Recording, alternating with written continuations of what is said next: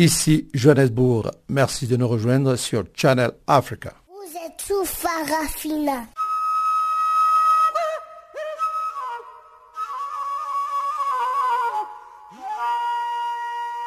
Farafina. Farafina. Terre de soleil. Farafina. Farafina. Un magazine d'infos africaine. Présentation Jacques Kouakou. Pretoria déplore la décision de l'Australie d'offrir des visas aux agriculteurs blancs sud-africains. Le ministre australien des Affaires intérieures australien a mis en colère le gouvernement sud-africain quand il a déclaré mercredi que son département envisage de traiter rapidement les demandes de visa des fermiers blancs persécutés en Afrique du Sud. Les électeurs se rendront à nouveau aux urnes pour le second tour de la présidentielle en Sierra Leone. Ça sera le 27 mars prochain pour choisir qui d'entre les deux candidats, Samora Kamara du parti au pouvoir à All People Congress et de l'opposant Julius Maada Bio du Sierra Leone People's Party, sera élu nouveau président du pays. Et puis en Éthiopie, Addis Abeba salue l'importance économique du chemin de fer qui relie l'Éthiopie et Djibouti. La voie ferrée électrifiée vise à améliorer les services logistiques et le fret entre les deux pays.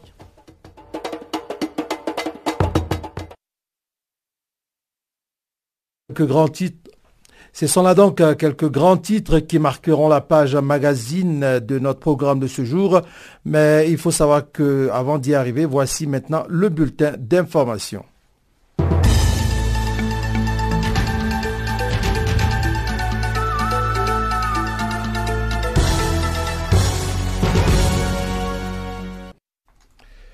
Bonjour, euh, Wiseman Mandrele est à la technique de ce programme. Commençons notre bulletin avec le Sénégal. Le crash d'un hélicoptère militaire fait 6 morts et 14 blessés.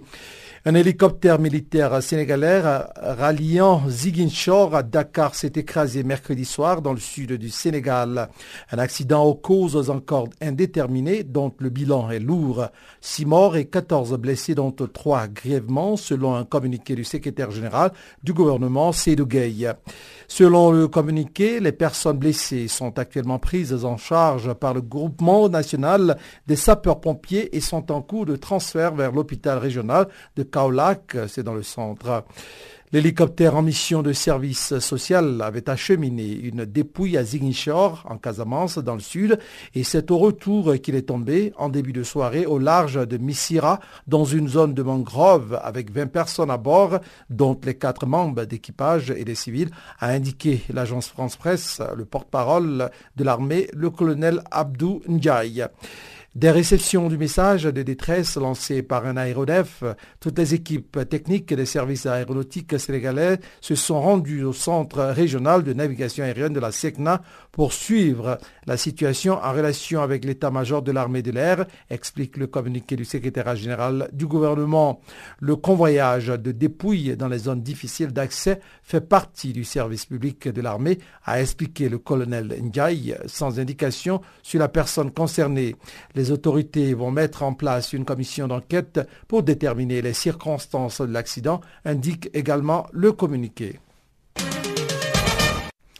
En Guinée, deux jeunes tués par balle lors d'une manifestation de l'opposition. Des partisans de l'opposition se sont rassemblés mercredi dans la capitale guinéenne et en province afin de contester à nouveau les résultats des élections locales du 4 février officiellement remportées par le parti du président Alpha Condé.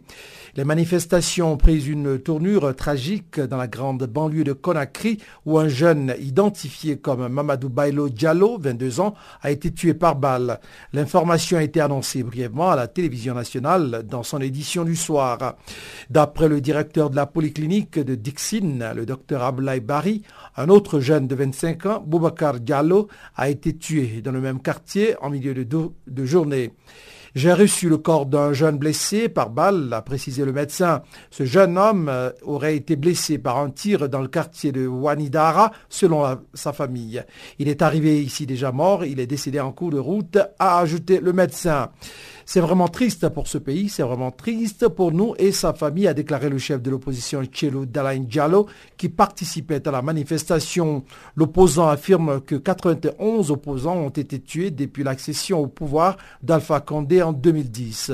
Les organisations de défense des droits de l'homme dénoncent régulièrement le lourd bilan des victimes lors des manifestations politiques ou sociales en Guinée. Jusqu'à présent, aucune des investigations menées dans le cadre des violences commises au cours de manifestations n'a conduit à un procès avait déploré en mars 2017 plusieurs de ces organisations, dont la Fédération internationale des droits de l'homme, la FIDH. La France et le Rwanda, un ancien officier brise l'Omerta malgré des menaces émanant de, de services de l'État. Dans Rwanda, la fin du silence, qui sort en librairie le 16 mars, l'ancien officier français Guillaume Ancel lève le voile sur l'une des interventions les plus controversées conduites par la France en Afrique au cours des dernières décennies. L'opération turquoise menée en plein génocide des Tutsis au Rwanda en 1994. C'est se moquer des Français que de leur mentir sur la nature d'une opération qui a été menée en leur nom. Et c'est tout aussi indécent vis-à-vis du million de victimes du génocide d'occulter le rôle inquiétant que la France y a joué. En taisant cette réalité, on autorise à ce qu'une telle horreur puisse se répéter. Longtemps, Guillaume Ancel fut un spécialiste du guidage au sol des frappes aériennes. Ancien TACPI pour Tactical Air Control Party Specialist, ce lieutenant-colonel diplômé de Saint-Cyr guidait les avions de chasse de l'armée française vers leurs cibles sur différents terrains d'opération. Depuis quelques années, revenu à la vie civile, il est passé aux frappes littéraires. Dans Rwanda, la fin du silence, c'est-à-dire les belles lettres, qui sort en librairie le 16 mars. Cet ancien artilleur lève le voile sur l'une des interventions les plus controversées conduites par la France en Afrique au cours des dernières décennies. En mai 2017, déjà, il décryptait chez le même éditeur les manquements de la politique française durant le conflit en ex-Yougoslavie à travers un récit décapant du nom de Vent glacial sur Sarajevo. Parlons du Maroc. À présent, neuf manifestants interpellés à Djerada suite à des heurts avec les forces de l'ordre. Nouvelle journée de tension à Djerada après des heurts entre manifestants et forces de l'ordre mercredi 15 mars.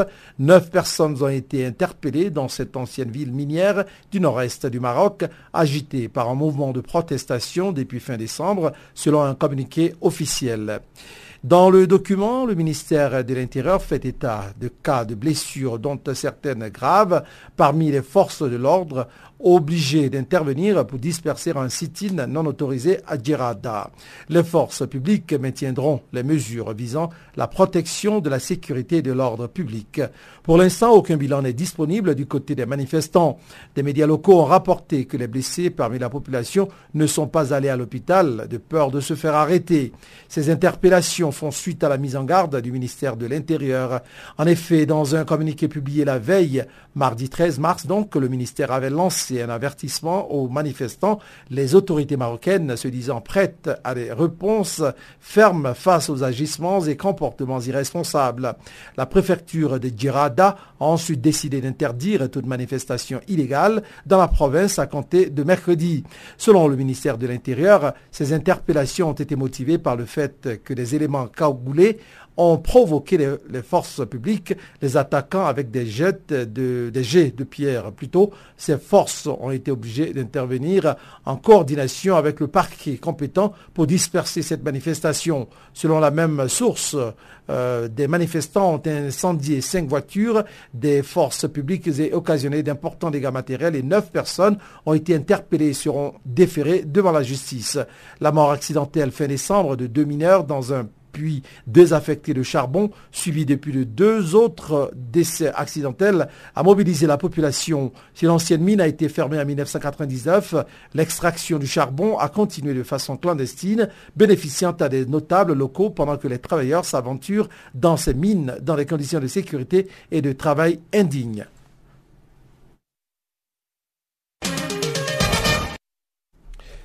Terminons avec la Tunisie. L'accès à la contraception et à l'IVG est en perte de vitesse. Des associations et des usagers tirent la sonnette d'alarme. Entre manque de traitement et pénurie de moyens de contraception, la politique tunisienne d'accès aux soins reproductifs, exception régionale, connaît de nets reculs. La présidente de l'Association tunisienne des femmes démocrates, en abrégé ATFD, Monia Ben s'inquiète à l'unisson de nombreux professionnels de la santé. Il semble que le célèbre Office national de la famille et de la population, à l'abrégé ONFP, cas unique dans la région, perdent tous les jours de sa superbe. Pénuries en stérilés et préservatifs, manque de confiance avec ses prestataires, médecins et infirmiers, les signes de crise se multiplient. Le cœur de l'action de l'ONFP, ce sont les centres de la santé reproductive, armature du programme de planning familial. Des lieux où les femmes tunisiennes peuvent gratuitement avoir accès à différents moyens de contraception et à l'interruption volontaire de grossesse, notamment l'IVG. Mais depuis plusieurs années, des usagères et des professionnels remarquent des manques.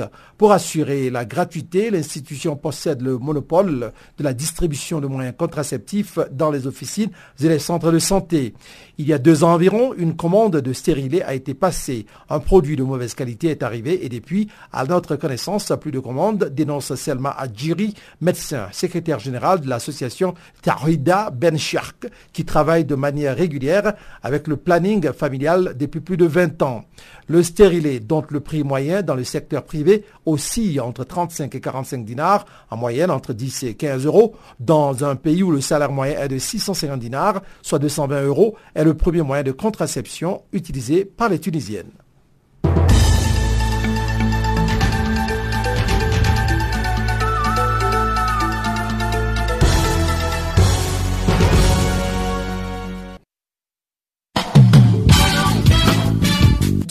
Sur Channel Africa. Parafina, votre programme en français, change d'horaire sur nos différentes plateformes. À partir du 1er novembre 2017, retrouvez-nous de 16h à 17h en temps universel sur DSTV, canal 802 et sur Internet live streaming à l'adresse channelafrica.co.za en ondes courtes et sur satellite. Retrouvez-nous tous les jours à la même heure, de 16h à 17h en temps universel, mais aussi en rediffusion de 23h à minuit. Channel Africa, la perspective africaine.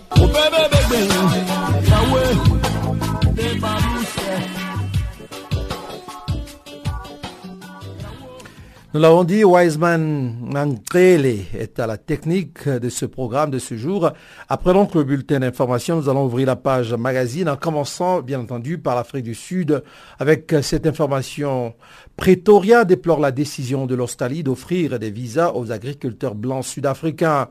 Le ministre australien des Affaires étrangères, des Affaires intérieures plutôt, a mis en colère le gouvernement sud-africain quand il a déclaré mercredi que son département envisage de traiter rapidement les demandes de visa des fermiers blancs persécutés en Afrique du Sud. L'offre d'aide a été rapidement rejetée par l'Afrique du Sud, dont le gouvernement a affirmé qu'aucune partie de sa population n'était en danger. Des détails avec Barclay Minguesson. Le département des relations internationales du gouvernement sud-africain a appelé certains groupes à cesser d'entretenir la panique en relation au projet de réforme agraire. Le porte-parole du gouvernement, Indivuo Mabaya, a déclaré à la BBC que personne n'avait besoin d'avoir peur ou de craindre quoi que ce soit. M. Mabaya a expliqué que le programme de redistribution des terres sera fait conformément à la loi. Il a par ailleurs ajouté que l'Afrique du Sud demeure une nation unie. L'intervention du porte-parole du gouvernement fait suite à la récente déclaration de l'Australie qui envisage venir en aide aux agriculteurs sud-africains blancs en danger. Le ministre australien des Affaires intérieures, Peter Dutton, a annoncé mercredi qu'il étudiait les options pour traiter rapidement les demandes de visa des fermiers blancs sud-africains qui, selon lui, sont confrontés à des circonstances horribles. M. Dutton a notamment mentionné des rapports faisant état de saisies de terres et de violences visant les agriculteurs blancs. Les déclarations du ministre australien ont provoqué diverses réactions en Afrique du Sud. Si le gouvernement s'en trouve indigné, l'association dénommée AfriForum en profite pour lui lancer des critiques. Rappelons que AfriForum est un groupe indépendant créé en 2006 dont le but d'encourager la participation des groupes minoritaires tels que les Afrikaners au débat public et aux actions civiles en Afrique du Sud. Sa directrice générale adjointe Alana Bailey a déclaré sur le site internet du groupe que les remarques du ministre australien devraient servir d'avertissement au gouvernement sud-africain. Selon elle, le pays de Mandela court le risque de perdre des citoyens productifs et loyaux si les préoccupations de ces derniers en matière de droits de propriété ne sont pas prises au sérieux. La ministre sud-africaine des Relations internationales, Lindiwe Sisulu, a pour sa part regretté les propos du ministre australien. Elle a indiqué l'existence de voies appropriées ouvertes à tout gouvernement étranger qui voudrait discuter du projet de réforme agraire qui, selon elle, se tient dans un cadre légal. Le ministre australien des Affaires intérieures a par ailleurs déclaré mercredi au journal Le Daily Telegraph de Sydney que la situation en Afrique du Sud méritait une attention spéciale pour des raisons humanitaires. Le gouvernement australien a annoncé qu'il observait tout développement et a suggéré qu'une annonce pourrait être faite bientôt. Barthélémy Nguessan pour Channel Africa. Canal Afrique, l'histoire de l'Afrique, www.canalafriqueenunmot.org Parlons à présent de la Sierra Leone. Les électeurs se rendront à nouveau aux urnes pour le second tour de la présidentielle le 27 mars prochain pour choisir qui d'entre les deux candidats, notamment Samora Kamara du parti au pouvoir All People's Congress et de l'opposant Julius Madabio du Sierra Leone People's Party, eh, eh bien, pour savoir qui sera élu nouveau président. Selon les derniers résultats publiés en début de cette semaine à Freetown par la Commission électorale nationale, le candidat Samora Kamara du parti APC a obtenu 1 82 748 voix, soit 42,7% des votes, tandis que son adversaire Julius Madabio de la SLPP a recueilli 1 97 482, soit 43,3% des votes. Écoutons ici des détails avec Chanceline Louralquois. Au vu de ces chiffres, on peut dire que l'opposant Mahadabio a légèrement dévancé le candidat Samura Kamara, mais rien n'est encore joué car avec le deuxième tour, des alliances vont s'énouer. Économiste de formation, les technocrates Samura Kamara est plus effacé que son adversaire. Il a été deux fois ministre et a quitté les affaires étrangères en octobre dernier pour se lancer dans la campagne présidentielle. C'est la deuxième fois qu'Emma Adabio se présente à la présidentielle après une première tentative infructueuse contre le président sortant Ernest Koroma. Ces derniers ne pouvaient se représenter après deux mandats de cinq ans. Selon les analystes, il devra compter sur le soutien de l'appareil et de la base de l'APC, ainsi que sur l'appui du président sortant, Ernest Koroma, pour l'emporter. D'autant que seulement 15 000 voix séparent les deux finalistes. Le second tour des élections présidentielles aura lieu le 27 mars prochain, aucun de deux premiers candidats n'ayant réussi à obtenir le 55% de voix nécessaires pour être élu au premier tour. Le regard se tourne donc vers le troisième homme, Kondé Yumkela, ancien membre du Sierra Leone People's Party et qui a récolté un peu moins de 7% de voix au premier tour. Autre petit candidat courtisé, Sam Soumana, et ses 3,5% des suffrages exprimés. Principal défi pour le prochain président de la Sierra Leone, sortir le pays du marasme économique. Fer, diamant, bauxite, les sous-sols regorgent des richesses mises à profit ces dix dernières années pour renouveler les infrastructures routières et électriques. La paix, ces mots revient dans toutes les bouches lorsqu'on demande aux Sierra Leone ce qu'ils attendent deux élections. Les missions d'observateurs étrangers et de la société civile, notamment celle de l'Union européenne, avaient salué après les premiers tours une campagne généralement pacifique et les bons déroulements du scrutin, mais déploré une augmentation des intimidations et des actes de violence dans la dernière semaine de campagne et après la fermeture des bureaux de vote. Le système de santé reste défaillant, les chômages et la précarité touchent le deux tiers de la population. La corruption est endémique et les Sierra Leone sont de plus en plus nombreux à réclamer un changement. Celui-ci pourrait intervenir à la faveur d'un renouvellement des dirigeants car on assiste à une réconfiguration de l'échiquier politique avec l'émergence de figures dissidentes de partis traditionnels. Ces phénomènes pourraient remettre en cause un bipartisme bien installé et très influencé par le facteur ethnique ou géographique. classé 199e sur 188 selon l'indicateur du développement humain 2016 du programme des Nations Unies pour le développement, la Sierra Leone reste un des pays les plus pauvres de la planète. Elle est également l'un des plus corrompus, classé 130e sur 180 pays par Transparency International en 2017 et affiche les pires taux de mortalité maternelle au monde. Farafina. Farafina. Terre de soleil. Farafina. Farafina. Un magazine d'infos africaine. Rendons-nous à RDC à présent. En République démocratique du Congo, la situation sécuritaire et humanitaire se détériore de plus en plus dans le territoire de Djougou, c'est dans la province de l'Itourie au nord-est du pays. Cela fait suite aux violences communautaires qui perdurent dans cette partie. Les députés nationaux élus de cette province appellent le gouvernement à y restaurer la sécurité, même si certains observateurs attribuent la situation à des politiciens de ce coin. Voici donc la correspondance de Jean-Noël Bamosé à ce propos. C'est depuis maintenant trois mois que des violences caractérisées par des morts d'hommes sont enregistrées dans le territoire de Djougou en province de Lituri, c'est justement dans le nord-est de la République démocratique du Congo.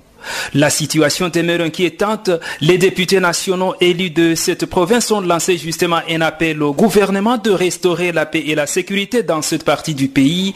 John Tibasima est porte-parole des députés nationaux élus de la province de Lituri. Trop de morts dans tous les villages euh, situés dans certains endroits détruits, brûlés. Aujourd'hui, les activités économiques sont au ralenti. Nous avons dénombré énormément de déplacés. Donc c'est un drame humain. Et les auteurs de ce drame, il appartient aux autorités compétentes de les dénicher, de les neutraliser et de les punir conformément aux lois qui régissent la République démocratique du Congo. Ici, je voudrais me référer aux déclarations du gouverneur de la province qui a clairement identifié d'où viennent les assaillants. Et il a parlé que les assaillants, ceux qui commettent les meurtres, les exactions, viennent de certains villages lindous. Nous parlons des assaillants. Nous ne parlons pas de lindous. Nous parlons des assaillants qui viennent de certains villages lindous. Parce que lorsque nous parlons du territoire de Ndjougou, nous ne parlons pas d'un seul groupe, nous parlons de l'ensemble des populations qui vivent dans les territoires d'Endjougou, qui subissent un drame humain aujourd'hui. Tous les jours, nous enregistrons des morts, mais nous comptons encore une fois sur la dextérité des autorités compétentes.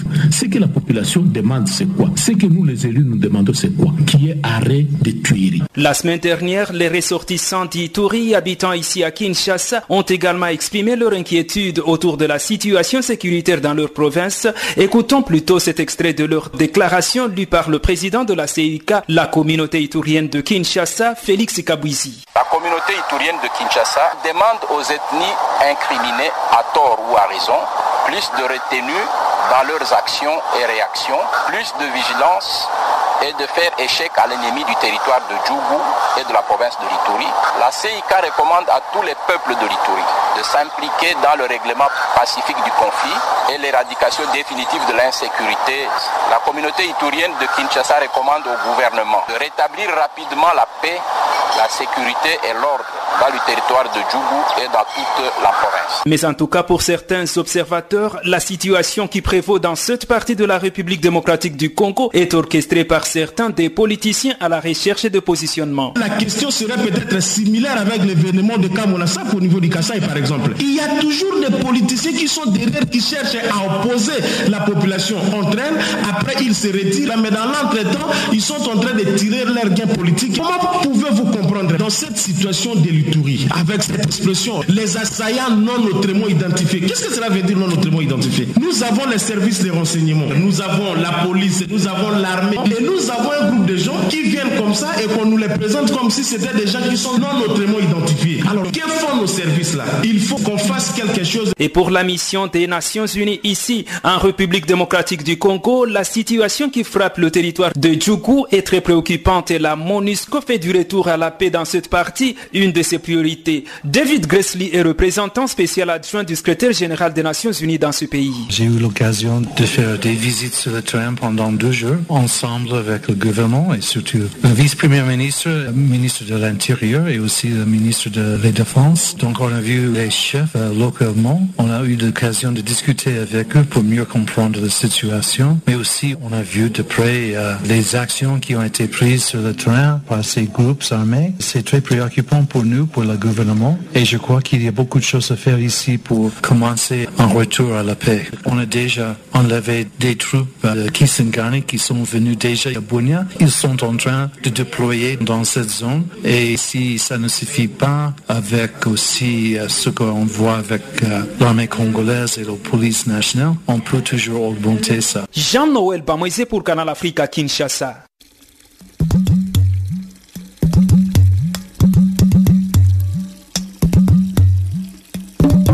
Vous écoutez Channel Africa à la radio et sur internet www.channelafrica.org.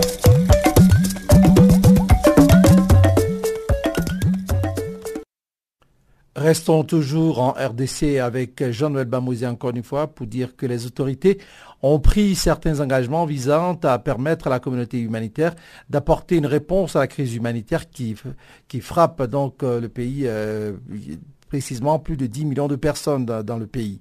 Cela est survenu lors d'une visite de deux jours qu'a conclu mardi dernier dans le pays donc le sous-secrétaire général des Nations Unies en charge de la coordination humanitaire et de secours d'urgence, Marc Lowcock.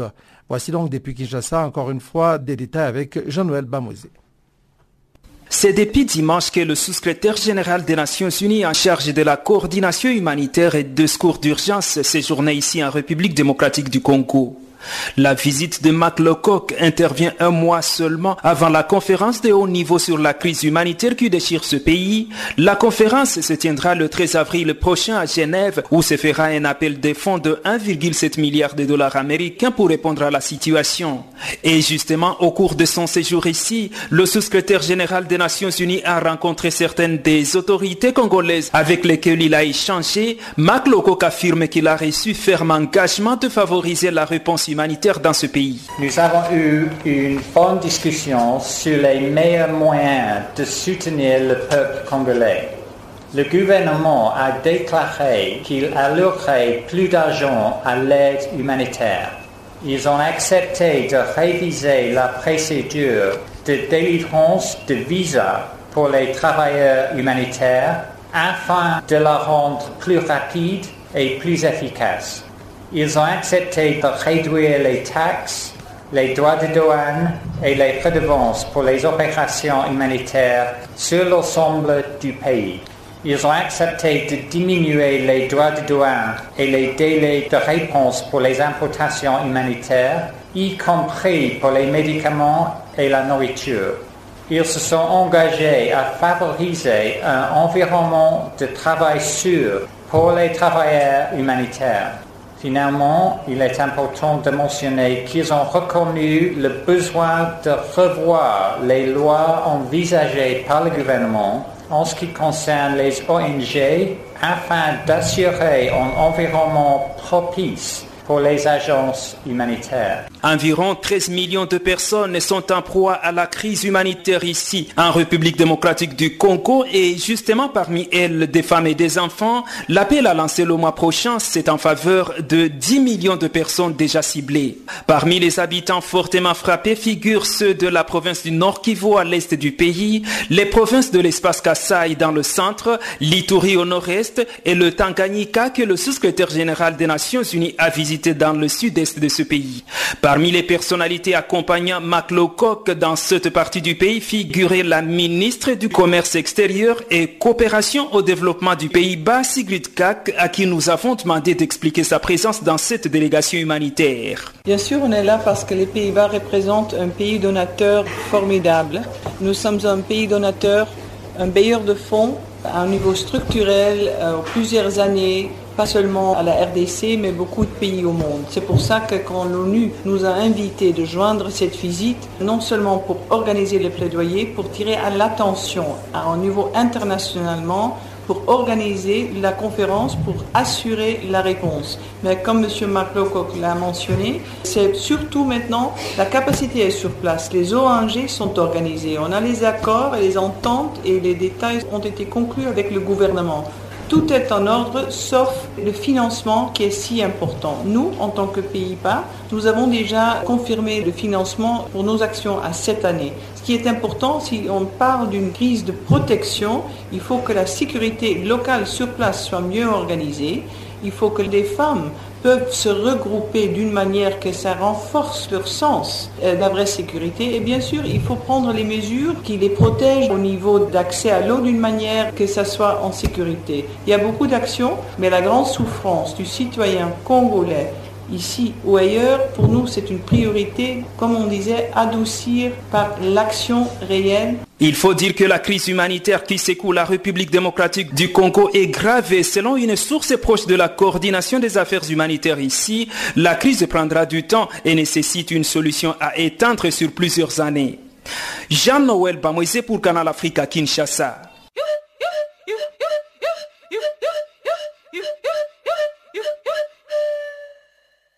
Channel Africa. Musique et son de l'Afrique. Voilà, le temps est arrivé pour nous d'aller marquer une pause musicale qui nous conduira tout de suite après au bulletin économique que vous présentera Chanceline Lourarquois encore une fois. Mais pour l'instant, allons écouter Mewe qui nous propose Miss Lolo.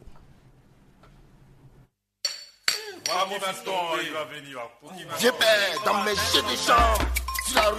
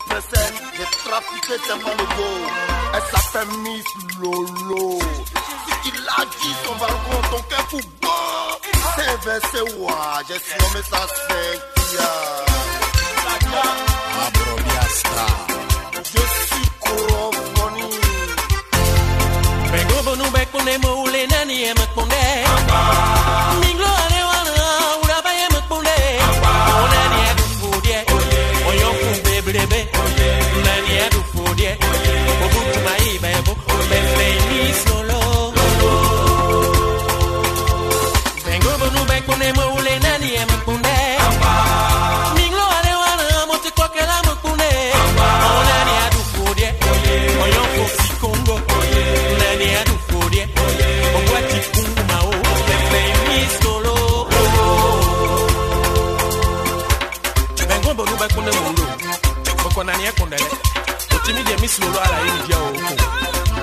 ma lolo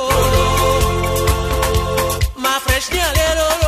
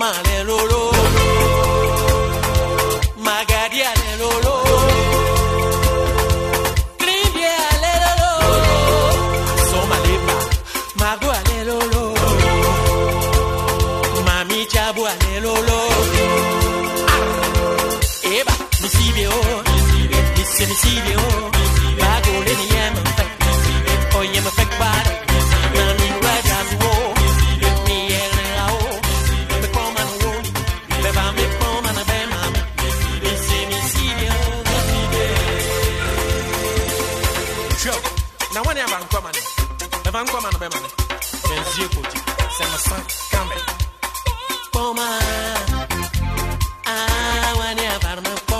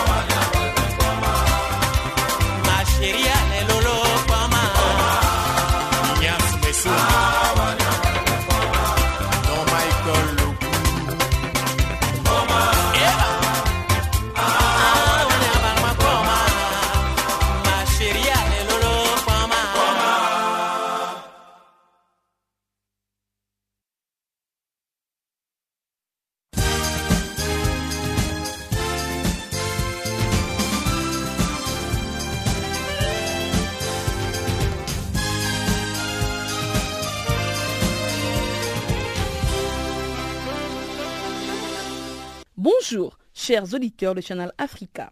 En Côte d'Ivoire, les nouveaux terminals reliés, le Grand Abidjan du port autonome, est mis en service ce jeudi à Abidjan.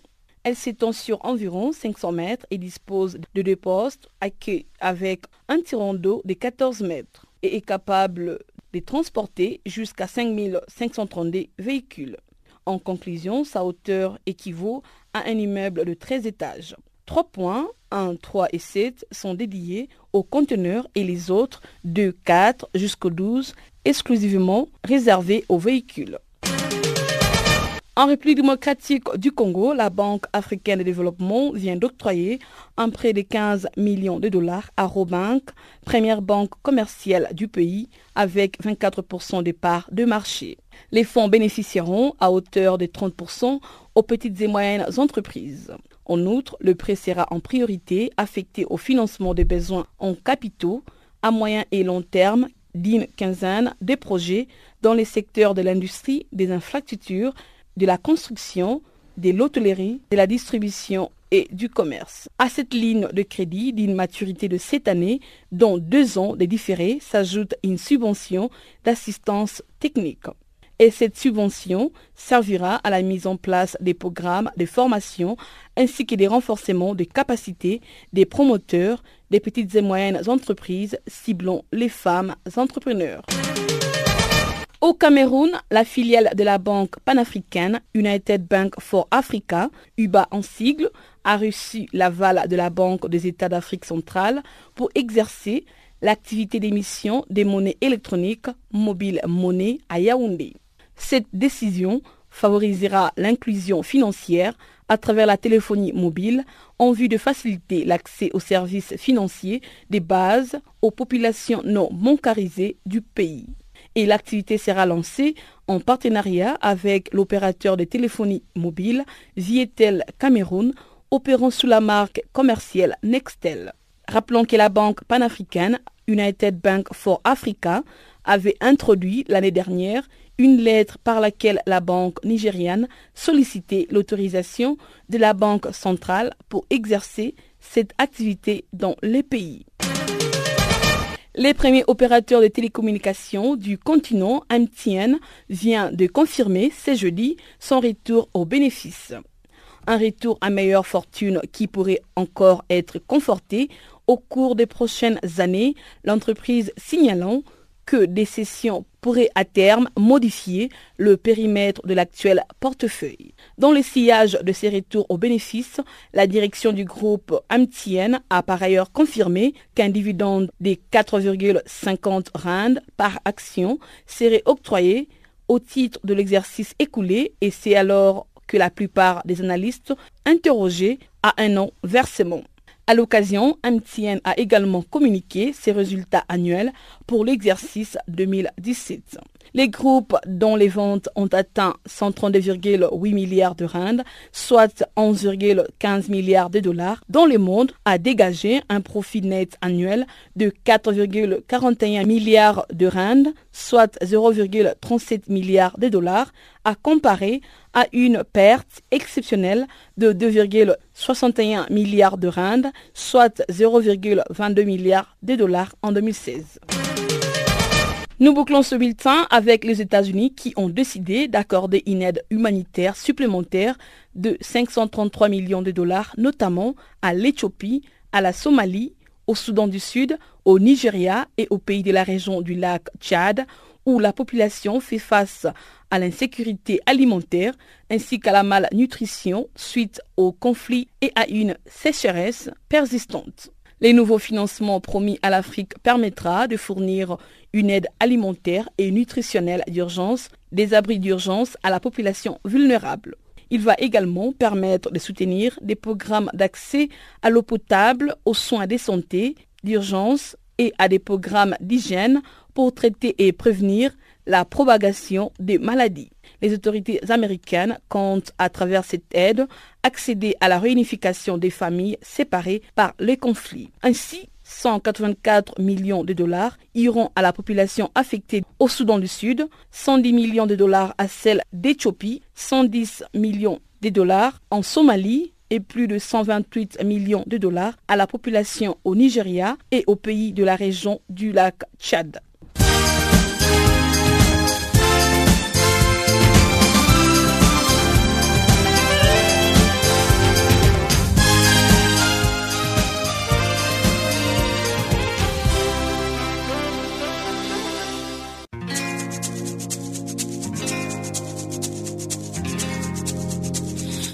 Vous écoutez Farafina, un programme en français sur Canal Afrique émettant de Johannesburg.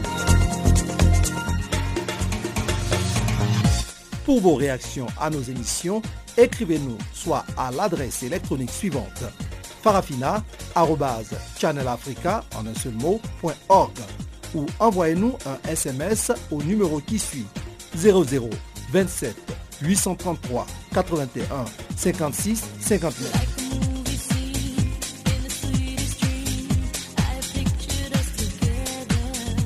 Notre adresse électronique farafina.channelafrica en un seul ou par SMS 0027 833 81 56 59.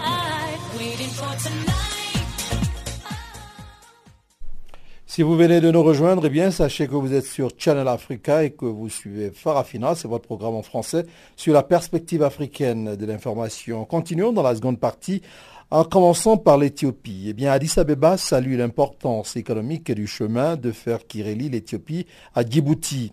La voie ferrée électrifiée vise à améliorer les services logistiques et le fret entre les deux pays.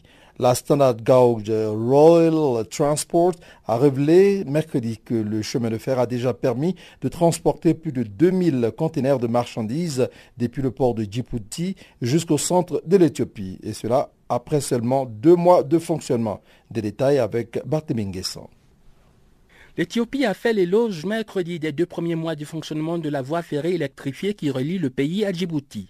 Cette ligne relie l'Éthiopie qui ne dispose d'aucun accès à la mer à son voisin djiboutien qui est situé au bord de la mer Rouge. Elle offre des services de fret et de transport de passagers entre Addis Abeba et Djibouti. La voie ferrée électrifiée qui a été construite par la Chine ambitionne d'accroître les échanges commerciaux entre les deux pays. Le chemin de fer transporte actuellement des marchandises entre le port de Djibouti et le port sec éthiopien de Mojo, localisé à 76 km d'Addis Abeba, la capitale éthiopienne. Après deux mois de fonctionnement, elle a déjà permis de transporter plus de 2000 conteneurs de marchandises. L'information a été révélée mercredi par la Standard Gauge Rail Transport, une société éthio-djiboutienne à capitaux mixtes. Son directeur Tilaoun Kassa a indiqué que la liaison entre le port de Djibouti et le port sec de Mojo est d'ores et déjà une grande réussite et devrait permettre à l'Éthiopie de développer ses exportations et son commerce international. La voie ferrée électrifiée s'étend sur 756 km et permet de transporter jusqu'à 106 conteneurs en un seul voyage. Elle a en outre réduit la durée de la liaison entre le port de Djibouti et Addis Abeba. Au lieu de trois jours comme auparavant, le voyage entre les deux destinations se fait en 12 heures aujourd'hui. L'Éthiopie et Djibouti ont à plusieurs reprises affirmé que cette voie ferrée allait insuffler un nouvel élan à l'intégration économique entre ces deux voisins de la Corne de l'Afrique, notamment dans un contexte de demande croissante de l'Éthiopie en matière d'import-export. Les premiers 320 km de la voie ferrée ont été construits par la China Rail Engineering Corporation, tandis que les derniers 436 km qui atteignent le port de Djibouti ont été construits par la China Civil Engineering Construction Corporation. Le projet représente un investissement de montant de 4 milliards de dollars américains. Barthélemy Nguessan pour Channel Africa. Farafina. Farafina. Terre de soleil. Farafina. Farafina. Un magazine d'infos africaine. Nous allons rester encore avec Barthélemy Nguessan pour parler maintenant de la CDAO. La communauté économique des États de l'Afrique de l'Ouest appelle les jeunes à éviter la violence et l'extrémisme. Le commissaire aux affaires politiques, à la paix et à la sécurité de la CDAO, M. Isaac Armstrong, a lancé l'appel mercredi à Bauchi, c'est dans le nord du Nigeria. Il s'exprimait à l'ouverture d'un atelier organisé par la Commission pour la jeunesse de l'institution régionale ouest-africaine. Des détails encore une fois avec Barthélémy Guesson. La CDAO tient depuis mercredi à Baoshi dans le nord du Nigeria un atelier organisé par sa commission pour la jeunesse. À l'ouverture de la rencontre de deux jours, le commissaire aux affaires politiques à la paix et à la sécurité de la CDAO, M. Isaac Armstrong, a appelé les jeunes de la sous-région ouest-africaine à éviter la violence et l'extrémisme. M. Armstrong a déclaré que l'appel s'avère nécessaire au regard de la recrudescence du terrorisme en Afrique de l'Ouest qui a causé la destruction de biens, des pertes en vie humaine ainsi que le déplacement de personnes innocentes. Pour le commissaire de la CDAO, la lutte contre l'extrémisme violent ne pourrait réussir que grâce à une approche intégrée et globale au niveau local, national, régional, continental et mondial. M. Isaac Armstrong a expliqué que les organisations régionales et internationales doivent travailler ensemble avec les communautés locales pour faire face au fléau du terrorisme. Selon le commissaire aux affaires politiques à la paix et à la sécurité de la CDAO, les idéologies extrêmes qui attisent la violence sont souvent inculquées à des innocents persuadés par de fausses doctrines ou la pression des M. Armstrong attribue la recrudescence du terrorisme en Afrique de l'Ouest à des facteurs socio-économiques, notamment des doctrines religieuses. Il a également fustigé les fausses informations colportées par les médias imprimés et électroniques, ainsi que l'impact négatif croissant de l'Internet et des réseaux sociaux. Le commissaire a profité de l'occasion de l'atelier pour condamné l'enlèvement récent d'écolières dans la ville de Dapchi à Yobe. Il a au passage salué les efforts déployés par le gouvernement nigérian dans sa lutte contre les insurgés. Pour sa part, le gouverneur de l'État de Baoshi, Mohamed Aboubakar, a exprimé sa consternation à l'égard des activités de Boko Haram, en particulier l'endoctrinement de la jeunesse à des croyances religieuses extrémistes et sectaires. Le gouverneur a déclaré que l'État de Baoshi accueille des milliers de personnes déplacées à l'intérieur du pays, ce qui exacerbe les services sociaux dans la région. Il a par ailleurs fait savoir que son gouvernement continue de créer des opportunités d'emploi pour les jeunes afin de réduire la menace terroriste. M. Mohamed Aboubakar a appelé les organisations non gouvernementales à se joindre à la croisade contre le terrorisme. L'atelier de deux jours organisé par la Commission pour la jeunesse de la CDAO s'achève ce jeudi. Barthélémy Nguessan pour Channel Africa.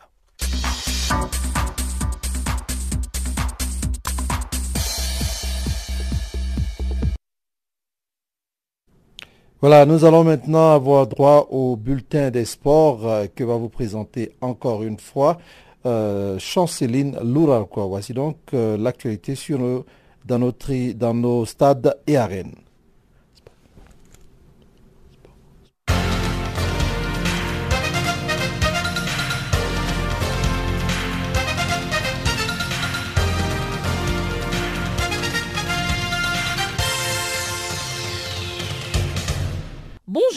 Au Sénégal, à l'occasion des matchs amicaux internationaux, les Lions feront face à la Corée du Sud le 11 juin prochain, mais les lieux du match restent encore à déterminer. Cet adversaire permettra aux Sénégalais de s'étalonner avec motif de défier une autre nation asiatique, le Japon, dans son groupe. Le match s'inscrira dans le cadre de préparatifs pour la Coupe du Monde de cet été en Russie. Ce sera la septième fois que les deux pays se rencontrent pour un match amical. Rappelons que le Sénégal affronte Luz le 23 mars prochain à Casablanca au Maroc et Bosnie le 27 mars au Havre en France. Les Lions feront également face à Luxembourg le 31 mai prochain au Luxembourg et enfin la Croatie le 8 juin à Zagreb. Au Ghana, l'Union de fédérations de football ouest africaine, zone B, a annoncé le mercredi la tenue du tournoi des nations de moins de 17 ans en août prochain à Accra. La compétition sera notamment qualificative pour la Coupe d'Afrique des Nations de la catégorie en Tanzanie en 2019 après la réforme du mode de qualification par la CAF.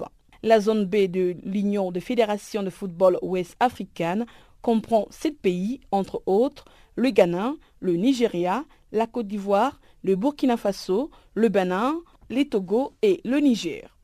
Tous ces pays seront donc en compétition pour désigner l'unique représentant pour la phase finale de la Cannes. En Zambie, le sélectionneur Wedson Nirenda a dévoilé le mercredi un groupe de 30 joueurs pour préparer les tournois à 4 que les pays abritent lors de la prochaine trêve internationale. Outre le Chipolopo, l'Afrique du Sud, le Zimbabwe et l'Angola participent à la compétition. Dans cette liste, nous avons le retour du Sat Sat mis sur le carreau pour le Chan. La Zambie affrontera les Zimbabwe en première rencontre du tournoi, tandis que les Bafana Bafana défieront l'Angola. Les vainqueurs se retrouvent en finale et le perdant joueront pour la petite finale prévue du 21 au 24 mars prochain à Ndola. En Algérie, privé des mondiales 2018, le pays va tout de même mettre à profit le date FIFA de mars pour se livrer à des matchs amicaux face à la Tanzanie le 22 mars à Alger, puis contre l'Iran le 27 mars prochain en Autriche. Pour l'occasion, le sélectionneur Rabat Madjer a dévoilé le mercredi sa liste de 24 joueurs retenus. Le plus connu de cette liste sont les gardiens Chaouchi, les défenseurs de la JCK Belkalem ou encore l'attaquant Abdenou des Constantine. Ajoutons également Aïssa Mandi, Riyad Marez et autres Yassine Brahimi.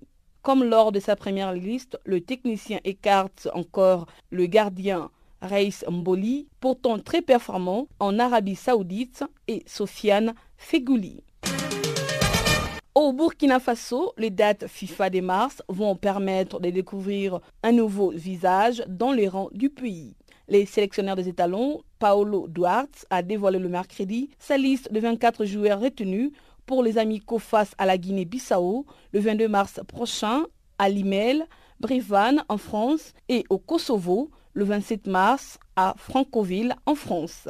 Dans cette sélection figure le milieu de terrain de la Fiorentina, Brian Dabo et Jonathan Pitroipa. En revanche, pas d'Alain Traoré ni de Blati Touré. Éligible également avec la France et le Mali, l'ancien Stéphanois effectuera ses débuts en même temps qu'Edmond Faisal, Tapsoba et Bassirou Ouedraogo, eux aussi appelés pour la première fois. En République démocratique du Congo, dans l'optique des éliminatoires de la Coupe d'Afrique des Nations 2019, à l'automne, le pays profite des prochaines dates FIFA pour affronter la Tanzanie le 27 mars prochain à Dar es Salaam en match amical. C'est dans ce cadre que la Fédération congolaise a dévoilé la liste de 26 joueurs retenus. La grosse surprise réside dans la présence de Ganeli Imbula, ancien international espoir français. Un retour marquant aussi celui de Yannick Bolassi qui a retrouvé le terrain fin décembre après sa grave blessure. Youssouf Moulumbu et les gardiens parfaits Mandanda réintègrent eux aussi la sélection après une absence prolongée. Ainsi s'achève notre bulletin des sports.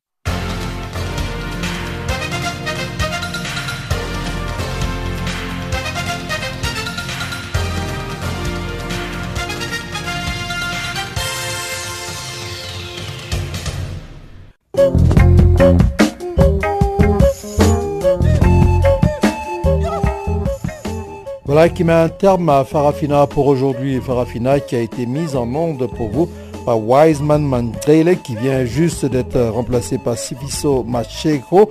Et bien ensemble avec toute l'équipe, nous vous disons merci d'être resté avec nous jusqu'à cette heure. On va se retrouver demain à la même heure sur la même fréquence, bien entendu. D'ici là, portez-vous bien et à très bientôt, tout simplement. Au revoir.